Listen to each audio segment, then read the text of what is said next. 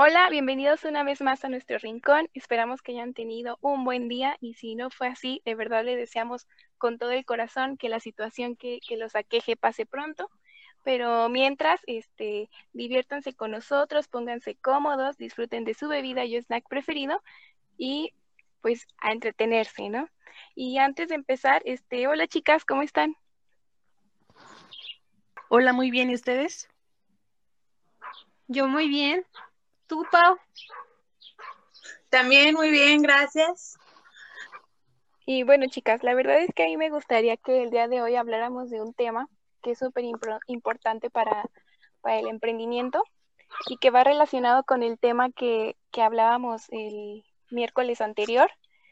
Eh, y les voy a poner un ejemplo, bueno, una situación hipotética. Supongamos que las personas que nos escuchan ya hicieron el análisis que platicábamos el, el episodio pasado sobre si ellos eh, em, tienen las aptitudes y actitudes para emprender o, para trabajar, ¿no? Y supongamos que ellos ya tomaron la decisión de, emprender y ya hasta incluso tienen su idea de negocios, ¿no? ¿Qué sería, cuál, bueno, más bien, cuál sería el siguiente paso a, a hacer? O sea, ya tengo mi idea de negocios, ¿qué hago con eso?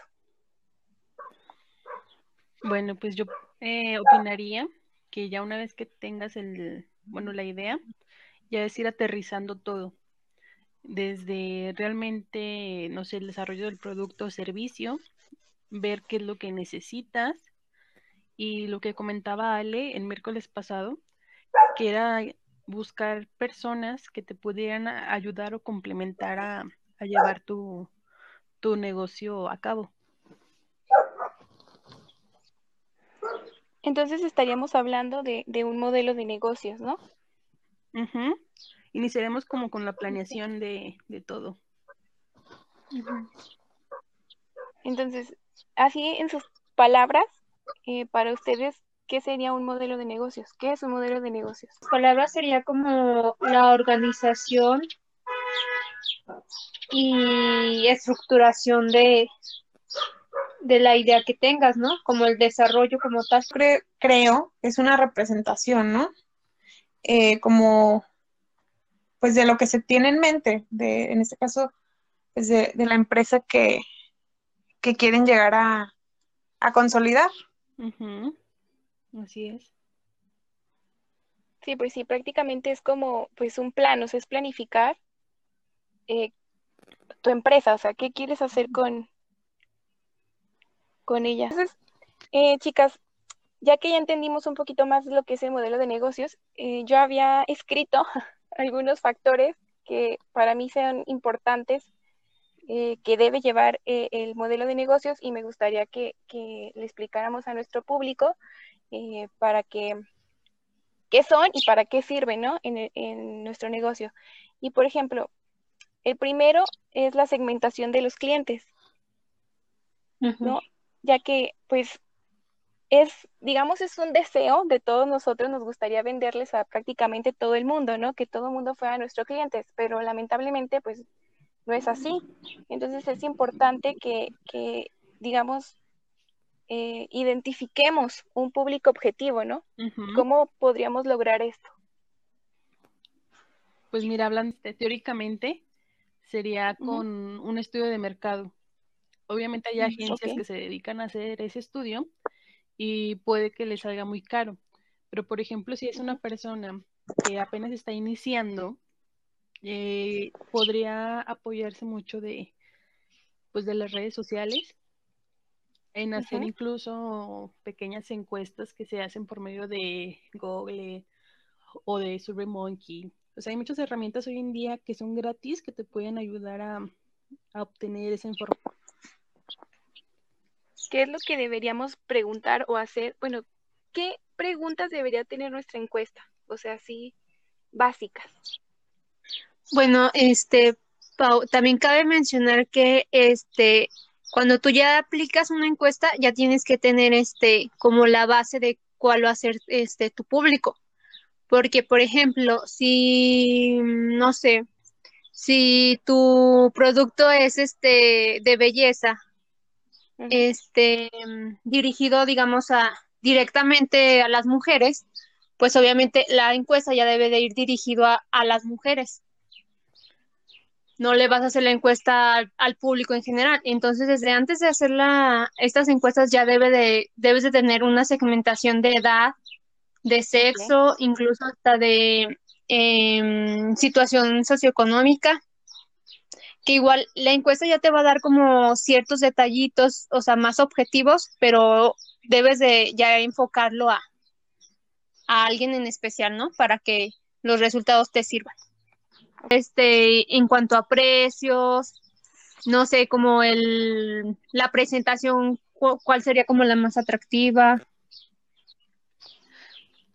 Sí, porque por ejemplo de los que hemos hecho, pues ya nos basamos justamente en el producto que es justamente donde empiezas a ver lo de cuánto estás dispuesto a pagar por tal cosa, cómo te gustaría que, que, estuviera su diseño, su empaque, olor, sabor, dependiendo del producto que, pues, el que se esté ¿Dónde sería accesible para adquirirlos? Ajá. Ok. O sea, ya como enfocado a lo que tú quieres vender. Ok, entonces sí es necesario como tener una idea de quién quieres a quién quieres venderle, ¿no? Exacto. Sí. Incluso lo que puedes hacer también sería como un previo a la, a la encuesta tal cual de tu producto, ¿no? Si te responden tales preguntas, eh, entonces si es tu, como tu, eh, sí, tu público meta, entonces sigues preguntando. Si no, das las gracias y hasta ahí.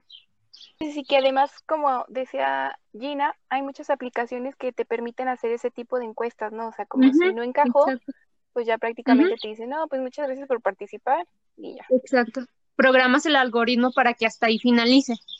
Exacto.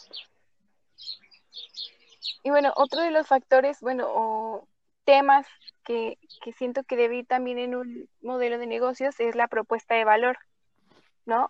¿Qué es la propuesta de valor en sí? Pues es prácticamente lo que diferencia a tu negocio, o sea, ¿qué es lo que vas a ofrecer tú a diferencia de pues las personas que están vendiendo tu mismo producto, ¿no? Aquí en parte también empezarías a hacer un tipo de investigación del mercado, ¿no? Sí, es justamente para ir observando, o más bien que tú vayas captando ideas que el público tiene de cierto producto.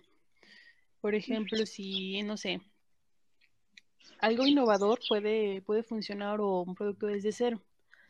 Algo que me, se me vino a la mente fue estas, las secaduras de cabello, pues todas las conocemos normalitas, ¿no? Y hace algunos años, no sé si era uno o dos, yo empecé a ver un artefacto que iba justamente en la, pues en la parte donde sale el aire de, la, de esa secadora, que era para cabello rizo, que por la forma que lo tenía y bla, bla, bla.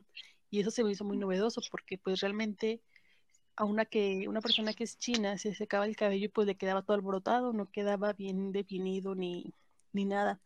Entonces, de un producto que ya existía, había una necesidad que todavía pues faltaba por cubrir.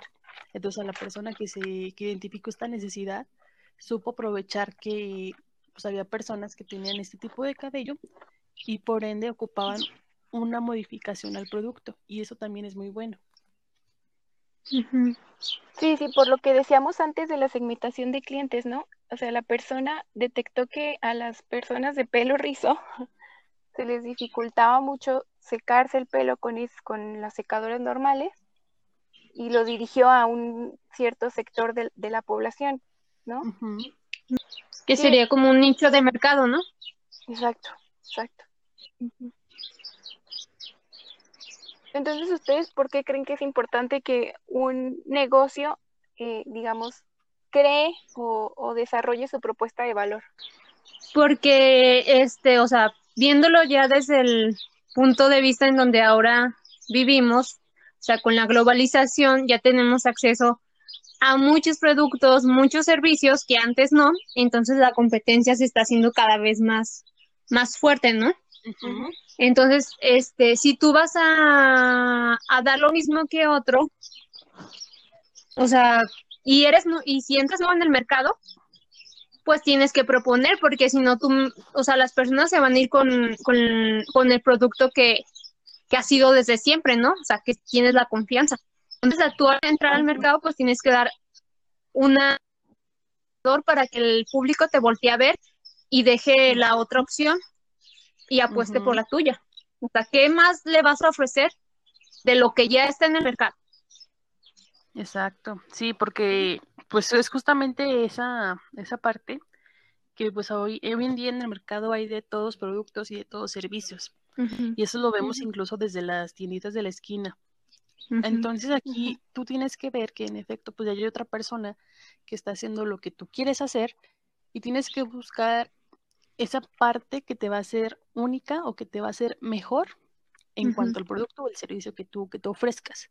Llámese desde el diseño, la necesidad que cubra, el servicio que puedas ofrecer. Y es detectarlo ahora sí que muy, muy bien y a eso es sacarle provecho. Porque, por ejemplo, una vez con una persona que quería poner una, pues como una tienda de regalos, algo así. Em, no sé si recuerden que justamente pues su negocio pues ya, ya existía y le preguntábamos qué era lo que hacía diferente a ella, a las demás personas, a los demás competidores. Y ella recalcaba que era, pues es que me llevo bien con ellos, es como que lo tomaban como que muy X.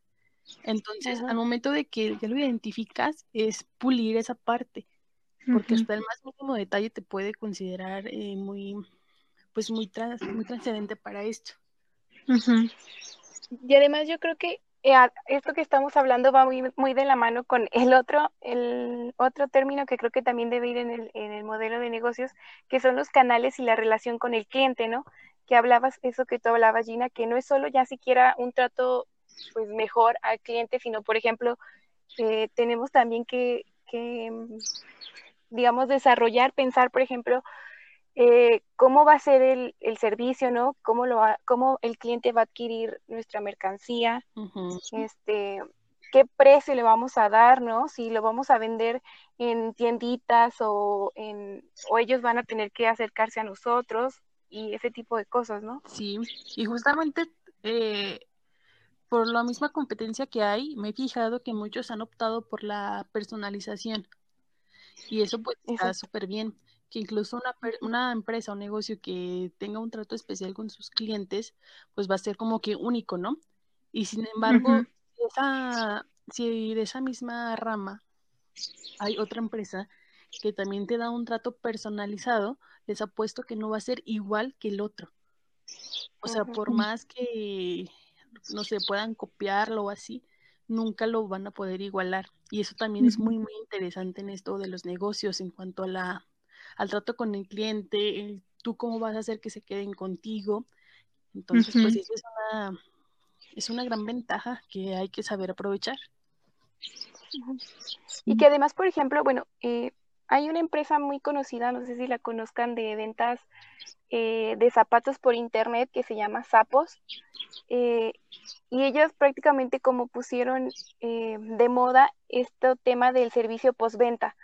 O sea, ellos prácticamente te mandaban el calzado y tal, y si por ejemplo a ti no te gustaba, o sea, si, no te gustaba, ¿eh? o sea, no, no te gustaba el color o no te quedaba o la caja estaba rota o tal, o sea, X o Y a ti no te agradaba, tú no te sentías eh, conforme con tu compra, tú podías regresarlo en cualquier hora del día. O sea, si a mí me llegaba a las 7 de la noche y a las 8 ya no lo quería, ellos pasaban por, o sea, mandaban a un repartidor y te recogían el, zapato y, se lo, y te, lo, te lo cambiaban.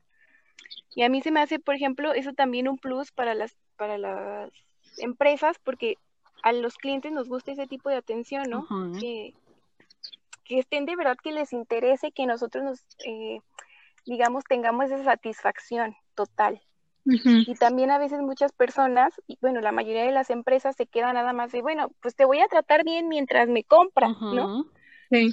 Y ya cuando me compras, pues ya, si no te gustó, tienes ahí algún un problema, te falla algo, pues ya te doy, te hago tardar mucho tiempo en la reclamación o ya no te la acepto o tal, ¿no? Sí, falta mucho esa fidelización de los clientes. Exacto. Y cabe mencionar también que aquí es muy importante eh, justamente lo que hablaban antes, de las personas que vas a integrar a tu equipo. Porque si tú eres el de la idea y tú tratas muy bien a tus clientes, pero pones a alguien al servicio que no está dando esta atención, pues el cliente no va a regresar, no por ti quizás, sino por la, por la persona que tienes ahí de encargada. Entonces, esa parte es bien importante, rodearse de gente sí, que también que tenga la, la misma idea que tú que también va de la mano con otro tema que también siento que debe ir con el modelo de negocios, que son los socios claves, ¿no? Sí. O sea, también qué tipo de empresa, o como decía Gina, qué tipo de personas van, a estar rodeadas junto conmigo, ¿no? Porque, bueno, por ejemplo, bueno, recordando otra vez este mismo, esta misma eh, tienda de zapatos, yo me acuerdo mucho porque además era un señor que había sacado un libro que hablaba acerca de la felicidad de los empleados, que se lo recomiendo para que lo lean. ¿Cómo se llama? Y se llama, creo que se llama Happiness y luego es Sapos, mm, porque así se llamaba la empresa. Y él hablaba que, por ejemplo, ellos, eh, pues su idea era ofrecer este servicio de postventa así súper wow, pero que las paqueterías después se portaban mal, ¿no? O sea, FedEx, DHL o tal, no iban y no recogían el paquete. Mm. O luego lo perdían o lo maltrataban y todo ese tipo de cosas. Y él se, él, el dueño se dio cuenta que al final del día él tenía que trabajar, él tenía que hacer, eh, digamos, sociedad con personas que pensaran igual que él, ¿no? Bueno, cuando él cambió de proveedor, bueno, de, de paquetería, eh, que creo que fue con UPS o algo así, cambió, como es el dueño de esa paquetería tenía la misma idea que él, eh, fue cuando se hizo un boom porque los dos no dejaban que a los clientes les faltaran sus paquetes, ¿no? Sí, es creo que es algo como similar, ¿no? A lo que pasó hace poco con, con Mercado Libre, vaya. Que, O sea, en su tiempo Mercado Libre era hasta cierto punto de dudosa, dudoso para comprar, ¿no? Pero, pero ¿qué pasó cuando llegó Amazon? O sea, Amazon empezó a tener más fuerza y, y Mercado Libre tuvo que modificarlo. ¿Por qué? Porque estaba perdiendo clientes, porque Amazon te está dando simplemente la experiencia de comprar y que no importa en qué parte de la República, tu envío llega al siguiente día intacto, porque de eso se trata su, su, su filosofía, ¿no? Vaya, y te hacen sentir la experiencia de que, ¿sabes qué? Voy a comprar, puedo estar disfrutando de mi producto rápido, seguro, y sé que no va a haber problema. Entonces, Mercado Libre tuvo que meter su misma paquetería para de alguna manera poderse poner a la par de, de sus competidores y no perder este pues clientes, ¿no? Sí, eso tienes que estar innovando de, de una u otra manera. Por ejemplo, ya ven que en el capítulo de, de gustos culposos les mencioné que tenía mascarillas. les voy a contar una experiencia. Esas mascarillas yo las había encargado, si no me equivoco, a finales de noviembre. Entonces, pues era cuando, cuando era lo del buen fin y luego ya venían las fechas de, de diciembre y bueno, pues era un caos en todas las paqueterías. Entonces, mm, yo había pedido esas mascarillas por su página principal y pues no, nunca me llegaron. Entonces yo dije, no, pues ya voy a, dar por perdido ese pedido. Y luego de repente, un día llego y tengo un pedido de, de Amazon y se me hizo raro. Dije, pues yo no encargué nada, no sé qué sea y lo abro y eran justamente esas mascarillas que yo había pedido por la página principal de, esa empresa y me la mandaron por la paquetería de Amazon. Y justamente me mandaron una, una tipo cartita donde, oye, eh, una disculpa por la tardanza. Eh, nosotros dimos ya por perdido el, el siguiente el pedido que tú habías hecho por medio de la página, pero pues para no perjudicarte te lo mandamos por aquí por Amazon. Espero que los disfrutes y shalala y shalala. Entonces, ese detalle sí se me hizo muy, muy bueno por, por parte de ellos como empresa, porque realmente no te, no te ven como un simple número más y pues ahí realmente tomaron la importancia de, eso, porque pues ellos estaban conscientes del trabajo que, que, hay en diciembre en cuanto a envíos y sin embargo no me dejaron como ahí al aire, ¿no? Y me lo mandaron pues, pues, por otra fuente, o sea, me encantó esa, esa innovación que tienen en cuanto a, a fidelizar a sus clientes y tenerlos de esa manera que yo como cliente, la verdad sí llegué a pensar y dije, no, pues si ya no me llegaron, ya no voy a volver a pedir ahí. Exacto. Pero por este detalle, créanme que en cuanto se me terminen, yo voy a volver a pedir ahí y aparte el detalle de la tarjetita, o sea, pidiendo disculpas, o sea, está, está bastante bien. Ajá. Y luego la que esa carta, esa carta estaba escrita a mano, ¿eh? No era escrita en computadora. Ajá. Wow. Sí, y justamente también, este, tú mencionabas que si no te hubiera llegado, pues ya no ibas a comprar. Pero no solamente tú, sino tu círculo social también se iba a enterar de esto y también, o sea, no solamente te iban a perder a ti, también iban a perder el, el entorno porque pues tú no los ibas a recomendar. Exacto. Y fíjate, hablando de esto, no sé si ya lo había comentado en este, en este podcast, pero hablando con una mercadóloga, decía que una persona para que hable bien de tu empresa o de tu producto, lo va a recomendar a cuatro personas. Pero si tiene una mala experiencia, esta persona puede contar su mala experiencia a siete personas. Exacto. Entonces, desde ahí es impresionante cómo el efecto que puede llegar a tener ese tipo de cosas. Sí. Y yo tengo otra, otro caso contrario al tuyo, Gina. Resulta que este, pues mi mamá estaba buscando un, un refrigerador, ¿no? Y acá donde vivimos, o sea, en la misma ciudad, hay una tienda que se dedica a línea blanca. Y pues está, está grande la, la tienda, ¿no? Y ya tiene pues bastante, bastante tiempo, o sea, si es una tienda, este, se podría decir que confiable por, por el tiempo que ya lleva establecida en el mismo lugar. Pues resulta que mi mamá fue, si encontró un, un refrigerador que, que, le gustara y ya este lo, lo pagó de contado y le y el dueño le mencionó que pues eh, que el fin de semana lo tenía. Pues se llegó el fin de semana y no llegó el refrigerador. Mi mamá nunca recibió una llamada del dueño disculpándose o, o este o programando otra otra llegada, ¿no? Mi mamá tuvo que hablar, le dijo, ¿sabes qué? No me llegó el refrigerador. El dueño dijo, ah, voy a checarlo. Resulta que pasó la siguiente semana y por, recuerdo que era el, el lunes, este era como un día inhábil, ¿no? Eh, según él fue por, e, por esto que no llegó. La cosa que se dio el fin de semana y no volvió a llegar. Entonces mi mamá ya en vez de, de, hablarle por teléfono, porque tampoco, de nuevo, no recibió ninguna llamada, fue, fue allá con él y este, pues le dijo, sabes que regrésame el dinero, porque tú me, ahora sí que tú me, ya me prometiste dos veces y dos veces me quedaste mal.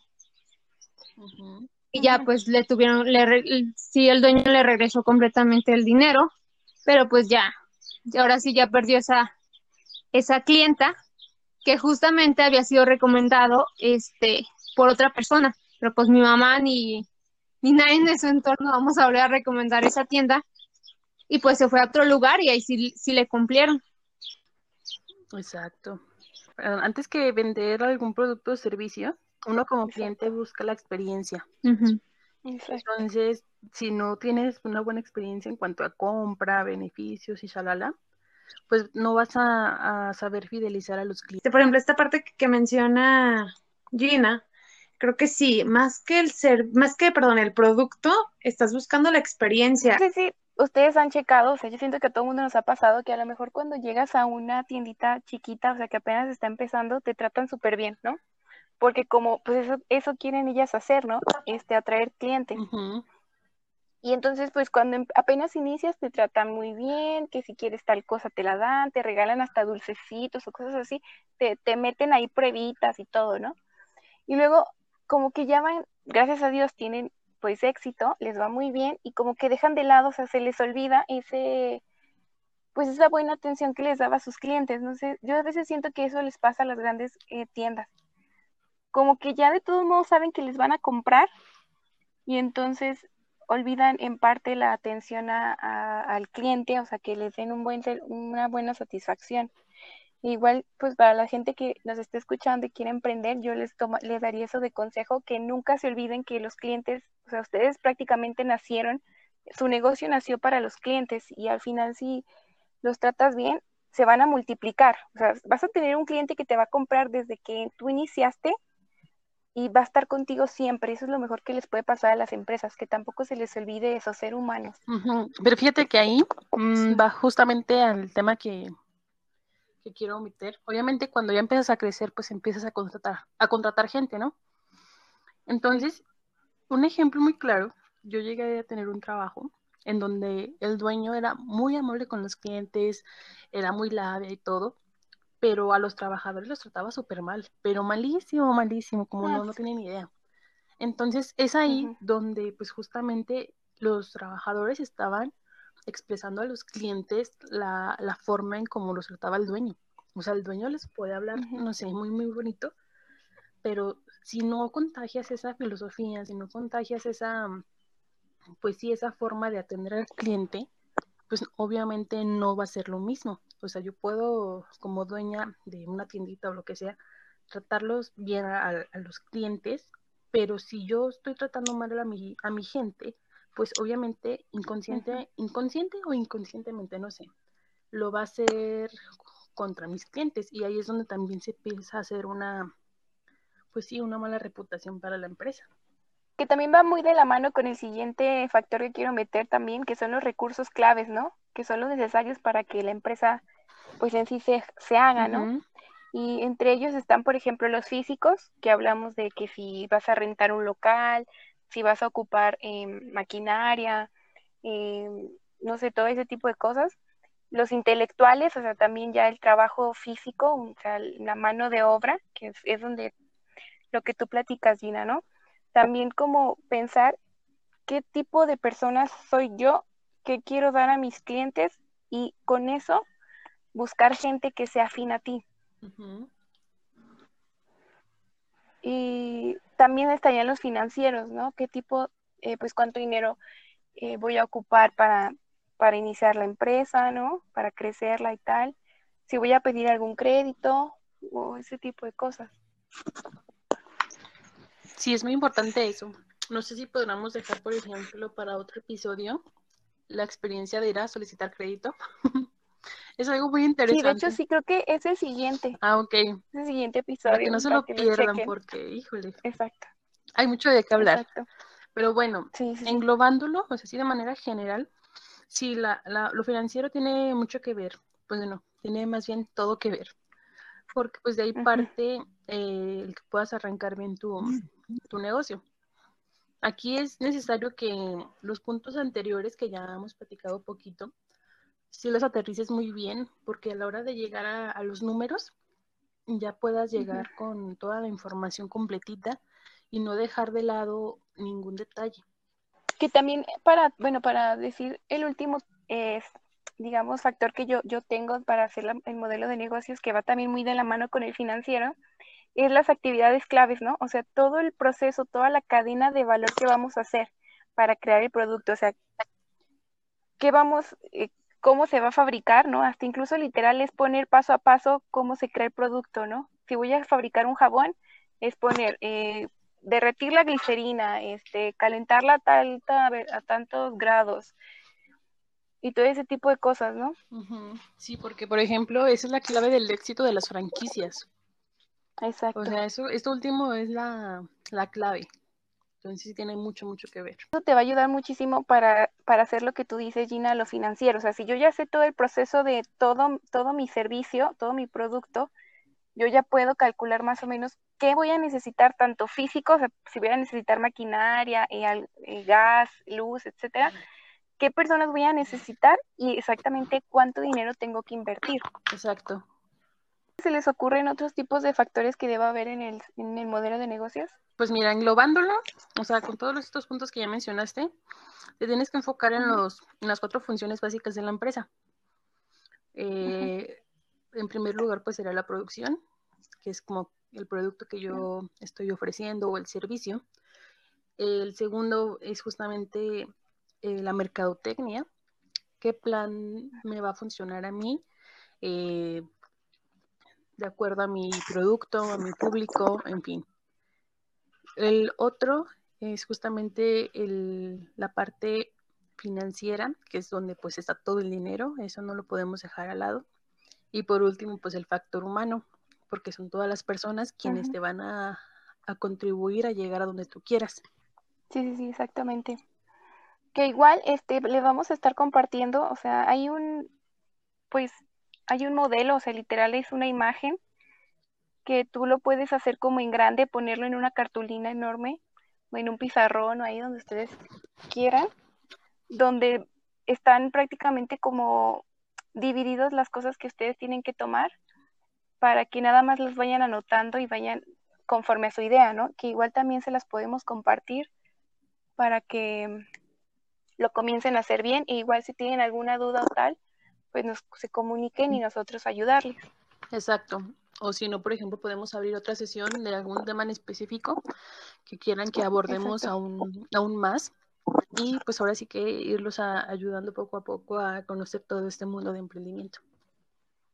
O hasta igual, bueno, se me ocurre hacer como, bueno, si la gente, si la gente no lo pide, este, que hagamos como un en vivo, se puede hacer, que la gente nos escriba directamente sus preguntas, o igual que nos dejen así y ya nosotros sí las contestamos. Pues bueno, eh, espero que les haya gustado este episodio. Es muy, muy interesante todo este tema. Espero que hayan aprendido alguna cosa, que les haya causado incertidumbre alguna otra. Y pues bueno, eh, no se olviden de compartir este episodio con gente que, que le pueda interesar este tema. Es muy, muy, muy interesante. Y pues bueno, nos vemos el siguiente viernes ya con un tema muy, muy relajado que yo sé que a todos ustedes les va a encantar. Nos vemos. Adiós. Bye.